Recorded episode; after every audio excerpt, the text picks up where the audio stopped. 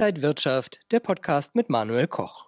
Negativzinsen fressen sich weiter in die Einlagen der deutschen Bankkunden. Die Zinsen für Girokonten und Tagesgeld sind zum ersten Mal im Schnitt negativ gewesen. Der Zins lag im Mai im Schnitt bei minus 0,01 Prozent. Gut 30 Prozent der Banken veranschlagen schon Strafzinsen und lag der Freibetrag bei den meisten bei 100.000, sinkt das immer weiter in Richtung 50.000 Euro. Wie sollten Anleger sich da jetzt verhalten? Anleger müssen ganz klar erkennen, Zinssparen ist so attraktiv wie mit der Schwiegermutter Urlaub fahren. Spaß beiseite, es wird nichts mehr. Wir zahlen den Preis dafür, Zinssparer, dass die Welt, in dem Sinne Europa, mit billigem Geld gerettet wird. Das kann nicht mehr besser werden. Wo keine hohen Kreditzinsen, da keine hohen Anlagezinsen. Das heißt, man muss umdenken, man muss den Blick auf die Alternative, große Anlageklasse eben dann lenken. Das ist der Aktienbereich, da führt kein Weg daran vorbei, da kann man sich drehen, wenden, wie man will. Die hohen Zinsen kommen nie mehr zurück. Aktien sind nach wie vor das Element, wo man da sein muss. Wir reden gleich weiter über dieses Thema, schauen zudem auf eine geplante Obergrenze für Bargeldgeschäfte und wir haben wieder zwei Top-Empfehlungen, Adidas und BASF. Das alles heute bei Inside Market 6. Ich bin Manuel Koch, herzlich willkommen. Strafzinsen für Bankguthaben. Aber was ist die Lösung? Das hart erarbeitete Geld einfach unters Kopfkissen packen oder alles in die Aktienmärkte, vielleicht sogar in Bitcoin oder Gold? Was könnte da eine Lösung sein und wie sollte man sein Vermögen sinnvoll verteilen? Es ist ja nicht einfach, ganz klar, weil die größte Anlageklasse, die man hat, das Zinssparen ja nicht mehr möglich ist oder nicht mehr so attraktiv ist. Ein bisschen Liquidität hat man natürlich als Sicherheitsreserve, ganz klar, aber bitte nicht mehr so dick, wie das in der Vergangenheit der Fall gewesen ist. Ich komme an Aktien nicht vorbei, an regelmäßigen Aktiensparplänen, sicherlich auch, um das Risiko rauszunehmen. Das ist ja für mich nach wie vor die beste Erfindung der Finanzindustrie, gerade wenn es ums Alterssparen geht, dass man regelmäßig mit kleinen Summen immer in den Aktienmarkt einspart und dann vielleicht einige Jahre, bevor es dann soweit ist, mit der Rente sagt, ich ziehe es auch mal die Notbremse und verkaufe dann meine Aktienbestände. Aber das muss man ja mindestens machen. Also über diese Brücke, über diesen Rubikon muss der Anleger Anleger dann auch gehen. Es wird nichts mehr mit dem Zinssparen. Und natürlich kann man nebenbei auch in Einzelaktien etwas machen, etwas spekulieren, aber alle wären schon glücklich, auch in puncto Altersvorsorge, wenn das regelmäßige Aktiensparpläne mit Fonds und ETFs funktionieren würde. Wir schauen gleich genauer auf die aktuellen Märkte. Jetzt gibt es aber erst einmal Bildungsangebote. Die Bildungsangebote der Finance School of Trading sind jetzt für euch online. Börsenausbildungen, Börsenbriefe und Handelssignale. Registriert euch einfach kostenfrei und ab einer Kontogröße von 2000 Euro könnt ihr die Förderung beantragen. Dann gibt es zum Beispiel den Börsenbrief Aktien für alle von Mick Knauf für ein ganzes Jahr. Die Anmeldung und alle Infos zu den verschiedenen Bildungsangeboten findet ihr unter financeschool.de. Die EU will Bargeldgeschäfte deutlich einschränken. Geplant ist eine Obergrenze von 10.000 Euro. Damit soll Geldwäsche unter anderem bekämpft werden. Kritiker sagen aber, dass damit auch Freiheiten deutlich beschnitten werden. Werden wir also zum gläsernen Menschen und Bankkunden?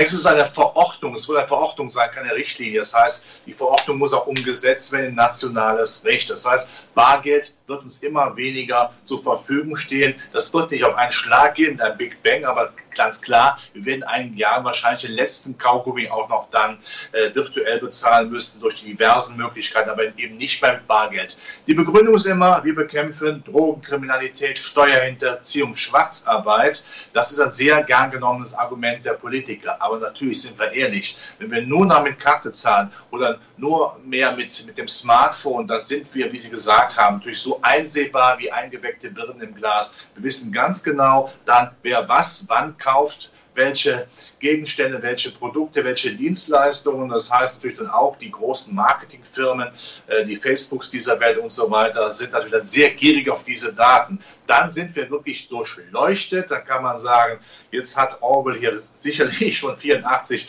recht gehabt. Wir haben dann in der Tat keine Möglichkeiten mehr, uns verdeckt äh, zu beschäftigen, was wir für Geld ausgeben. Ein Stück Freiheit geht damit verloren. Ich finde das sehr, sehr schade, aber es wird natürlich von der Politik als der große Wurf verkauft. Jetzt bekämpfen wir mal alles Kriminelle. Aber so einfach ist es eben nicht. Die Freiheit leidet eben auch. Und früher hieß es immer bei den Kreditkartenwerbungen, die Freiheit nehme ich mir. Ja, jetzt wird uns genau diese Freiheit dann genommen. In dieser Woche hat die Nasdaq, die US-Technologiebörse, wieder einen Rekord nach dem anderen verzeichnet, während der deutsche Index, der DAX, relativ stabil läuft, wenn auch eher seitwärts. Es sind die fallenden Renditen, die wir jetzt in einigen Tagen oder Wochen ja schon wieder sehen in Amerika. Also eine Inflationsangst ist zwar da, aber sie wird eben nicht überführt in eine Zinsangst, weil es einfach äh, dafür keinen Grund gibt. Die Inflation kommt am Ende des Jahres wieder runter. Die Notenbanken müssen sowieso die Verschuldung einigermaßen äh, dann äh, in Grenzen halten. Das sorgt dafür, dass natürlich dann äh, Aktien nach wie vor interessant bleiben. Die Liquiditätshosse ist da. Und wir sehen natürlich dann sehr deutlich auch immer die Branchenrotation. Auf der einen Seite läuft die Konjunktur dann, das ist dann gut für die zyklischen Werte, aber wenn die Renditen runterkommen, heißt das natürlich auch volle Breitseite auch weiterhin für die Hightech-Werte, die Wachstumsaktien, die ja aufgrund ihrer hohen Bewertung dann durch die Zinsen nicht mehr so stark beschnitten werden. Das haben wir in den letzten Tagen gesehen, wo der Nasdaq zum Beispiel ja sehr stark gelaufen ist, die Hightech-Aktien. Und wenn das das Bild ist, dann kann man dankbar sein, hat immer etwas anzulegen. Der Aktienmarkt als große Pralinschachtel Irgendwas ist drin, was immer schmeckt. An einem Tag schmeckt. An einem Tag die, die Zyklika, am nächsten Tag die Hightech-Werte. Und wir schauen auf die Top-Empfehlungen. Zuerst auf Adidas. Ja, die EM läuft gut und so läuft es auch für den Sportartikelhersteller. Die Aktie von Adidas hat gerade ein neues Rekordhoch erreicht. Die Analysten sehen hier eine Long-Chance. Das notwendige Kaufsignal mit mittelfristigen Zielen bei 325,31 Euro sowie 330 Euro wurde durch den Kurssprung über das Widerstandsband aktiviert. Die Kursstärke untermauert die Anstiegschancen an das genannte Ziel. Bestehende Long-Positionen können nun etwas enger abgesichert werden. Hier könnte nun ein Stop um 310 Euro angesetzt werden, aber auch ein frisches Investment dürfte sich angesichts des Potenzials noch lohnen. Und wir schauen auf BASF. Die Wertpapiere des Chemieriesens sind seit April in einem intakten Abwärtstrend. Das könnte für eine Verlängerung der Konsolidierung sorgen, würde allerdings auch sehr viele interessante Einstiegschancen für ein längeres Long-Investment bieten. Deswegen sehen auch die Analysten der Trading House Börsenakademie hier eine Long-Chance. Potenzielle Kaufmarken mit einem Ziel an den aktuellen Jahreshochs bei 72,80 Euro und darüber an der zentralen Hürde von 75 Euro liegen bei 61 Euro und darunter um 58,24 Euro vor. Ein Kursrutsch unter 56 Euro wäre dagegen als problematisch einzustufen.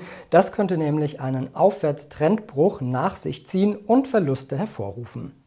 Wenn euch das Video gefallen hat, gebt mir gerne einen Daumen nach oben, kommentiert und postet.